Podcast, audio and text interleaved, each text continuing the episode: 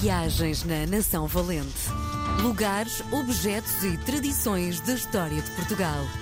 Com Helder Reis. Dia de recebermos na RDP Internacional o meu professor Helder Reis, Nação Valente, lugares, objetos e tradições da história de Portugal. Helder, bem-vindo. Olá, eu, eu- um dia eu pego no carro e vou aí dizer-te quem é professor. Muito bem, muito bem. Nós temos que combinar. É um encontro para, este, sei lá, almoçarmos, estarmos os dois olhos nos olhos. É para fazer a emissão juntos aqui, Isso, para ver isso. como é que é a química. Isso, Aqui isso. eu aí, obviamente. Bom, ahm, este, ahm, ao longo da na última conversa que tivemos, falámos um bocadinho sobre eh, as Moris. No fundo, o sítio onde tu cresceste, já é cidade, os Moris? é a cidade. é Cidade, anos. sim, encostado ao mar, não é? Cidade de pescadores. E a questão que se põe é porque é que o destino não está a ser canibalizado para o turismo? Porque é que não está no- no- nos guias como a visitar? Porque tu falas de uma forma tão carinhosa eh, da cidade e do areal que eu fico, porque é que isto não vem na, na primeira linha de sítios a visitar? Olha, primeiro eu acho que é uma vantagem não vir. Ah, isso para ti, não é? Depois, não sei, de facto acho que os Moris podia investir um bocadinho mais em potenciar aquilo que tem de muito bonito. Tem, é uma praia muito bonita, com um areal muito extenso, que é uma coisa que cada vez, infelizmente, se vê menos. É um areal de perder de vista. E depois tem uma zona muito bonita, que é a zona da Barrinha, com os passadiços. De facto, vale a pena, vale a pena ir até lá. Devia ser muito mais, devia ter eh, mais sítios onde tu comeces um bom peixe, devia ter mais sítios eh, para tu conheceres. Olha, há uma cidade que vale a pena ires até lá, porque as cidades têm que criar estes ganhos turísticos, não é? Sim. E eu, como não tenho ambição de ser presidente da junta, muito menos ser presidente da Câmara, muito menos ser diretor do que quer que seja, eu sei que estratégia é que desenvolvia para promover mais os Moris e para falar dos Moris e tu de repente associar, por exemplo, os Moris agora não interessa muito, mas já foi há muitos anos a capital da noite, porque no Porto nem havia bares, não sei o que, os Moris já os tinha e eram filas intermináveis para ir aos Moris à noite, beber um copo, dançar e não sei o quê. Isso perdeu-se. Eu não tenho muita pena dessa parte, a não ser, claro, para quem faz isso a vida. Eu nunca gostei muito, gosto muito mais da outra parte. Eu lembro-me de, em fins de maio, já estar a fazer praia. A minha vida, Sim. a partir do calor, era praia, praia, praia. Sozinho, grande parte das vezes, com alguns amigos às vezes. E muito com a minha mãe, que são as melhores memórias da minha vida. E de facto, acho que aquela praia e aquele mar mereciam serem mais divulgados e mais conhecidos. Olha, Vale o inverno pena. deve ser muito frio, não é? O inverno é bastante frio e úmido, mas tem uma coisa in- incrível. A casa da minha mãe é um quilómetro da praia. E eu chegava à casa da minha mãe e sentia, porque depois lá é uma zona O cheiro.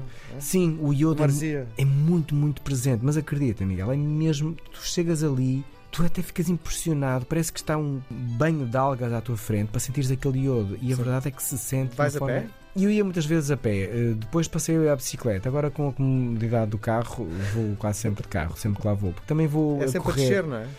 É, é, e- mas vai-se muito bem a pé. Eu fiz dezenas de anos a casa da minha mãe, um quilómetro, não é nada, não é? Portanto, estás na praia em 10 minutos ou 15. Mas, mas vale a pena ir até lá e, e usufruir de uma praia diferente. O que é que nos traz hoje? Também é praia? Olha, também toca no mar, curiosamente. Vamos, falar, vamos até à Madeira. Nós eh, não, não temos falado muitas idas. Eu não tenho falado muitas idas.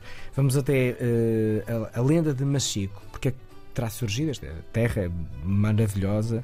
E eu gosto muito de Machico, gosto muito da Madeira e eu gosto muito daquela gente dedicada ao mar, eh, particularmente em Machico. Então, quando eu descobri a lenda que está por trás de Machico, fiquei encantadíssimo. Em Inglaterra, no final do século XIV, havia um casal enamorado. Era um amor eh, correspondido eh, entre os dois e fortíssimo. Eh, Porém, era um amor não aprovado pelos pais do rapaz, que desejava eh, mais fortuna no casamento que aquela que a moça poderia dar, que era bastante triste. E ele era o Roberto Machim, ela era Ana de Arford, e tinha de haver uma solução para eles. Então a solução foi fugir. E, e com a ajuda dos amigos, ele chamava-se Machim, não é? Machim resgatou o seu amor, fugiram de barco para a França e era esse o objetivo. Mas houve uma grande tempestade. O mar é assim, eh, e para quem não está preparado, e era o caso, e ele e, e quem fazia acompanhar não estavam muito preparados. Eh, o homem disse que o homem do leme tinha mesmo muito pouca experiência e perderam-se no mar, dias e dias no mar. A Ana adoeceu, continuaram no mar, obviamente, não tinham alternativa, até que avistaram terra e uma terra super verde, eh, com uma imensa floresta. Desembarcaram, procuraram abrigo e encontraram-no dentro de um grande tronco de árvore e o casal ficou aí, ficou a viver dentro do tronco de árvore, com o barco também. Eh, Entretanto, houve uma outra tempestade, o barco desprendeu-se, porque eles de facto eram mesmo muito azelhas e aquilo correu muito mal. E ficaram numa terra sem ninguém, muito bonita, é certo, mas sem qualquer ligação. A donzela não resistiu à doença, mas sim ficou destroçado pela morte, não é? E em homenagem à própria, eh, ergueu uma grande cruz no lugar onde sepultou a amada. Mas uma cruz que se via, não é? O jovem também acabou por morrer, obviamente, porque ficaram ali, não, não, dava para ser nada. Diz-se que morreu mais de amor e de saudade da sua Ana do que outra coisa qualquer. É o que se diz. Os restantes membros da, tripula da, da, da tripulação acabaram por ser resgatados mais tarde. Um, e foram vendidos como escravos, portanto foi uma história, Nossa. uma catástrofe. Sim. Mas houve um que conseguiu ser comprado por cristãos e foi esse que contou esta história de amor.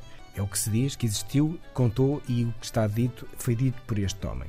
E quando os portugueses chegaram à Madeira, descobriram a cruz. Ela existia e nela estava escrita esta história pelas mãos da tripulação que sobreviveu e contou a história, esta história de amor antes de se tornarem escravos. Portanto, contou a história deste amor livre eh, e de Machinha Machico foi um instantinho. Eh, portanto, para mim, Machico é uma terra de amor e dedicação ao mar e às gentes.